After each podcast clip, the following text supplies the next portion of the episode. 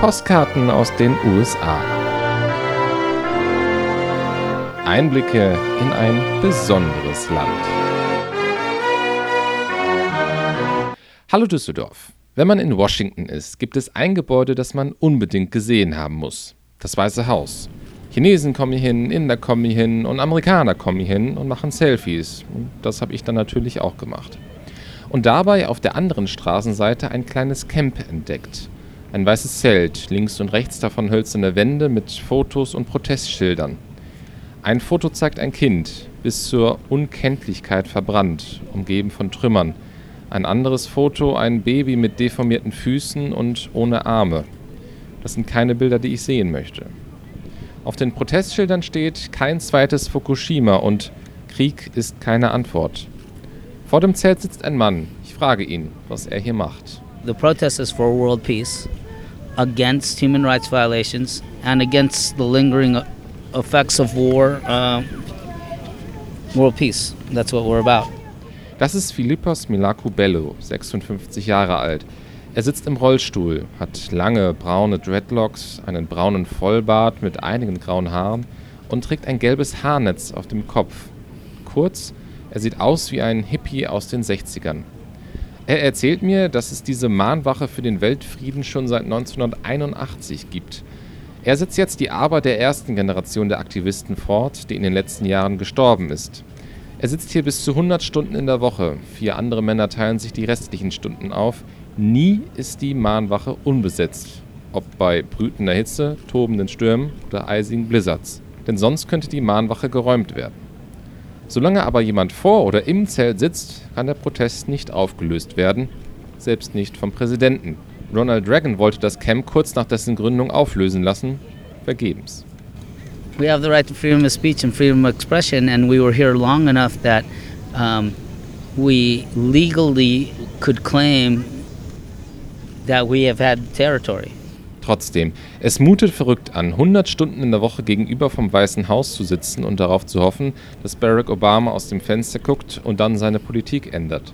Aber Melaku Belli ist nicht verrückt. Er ist einfach nur fleischgewordener Idealismus, wie ich ihn noch nie gesehen habe.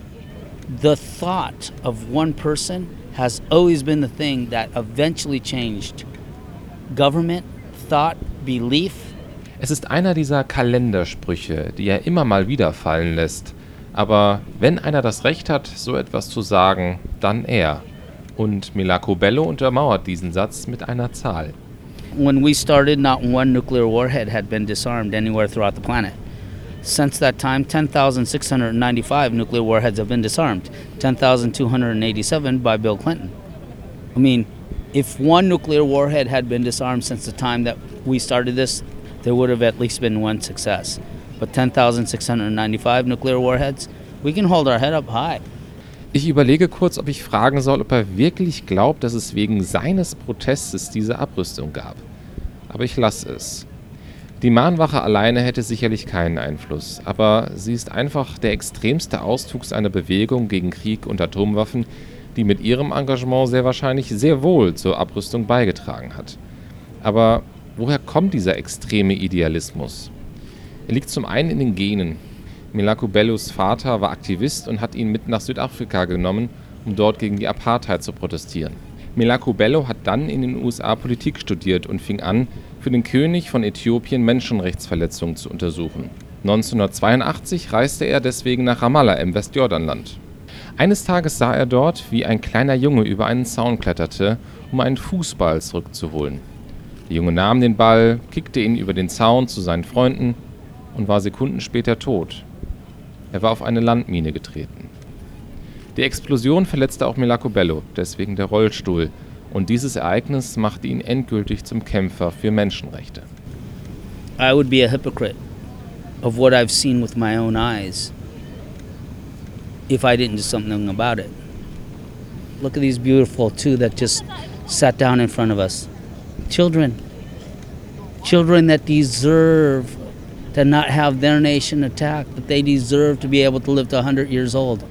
Deswegen wird er hier weiter gegenüber dem Weißen Haus sitzen, bis es keine Atomwaffen mehr gibt. Ein hoffnungsloses Unterfangen, denke ich still. Aber Milako Bello ist das egal. It's basically me saying, I love you to all the civilians of the planet because I don't want the civilians of the planet to die in an act of war.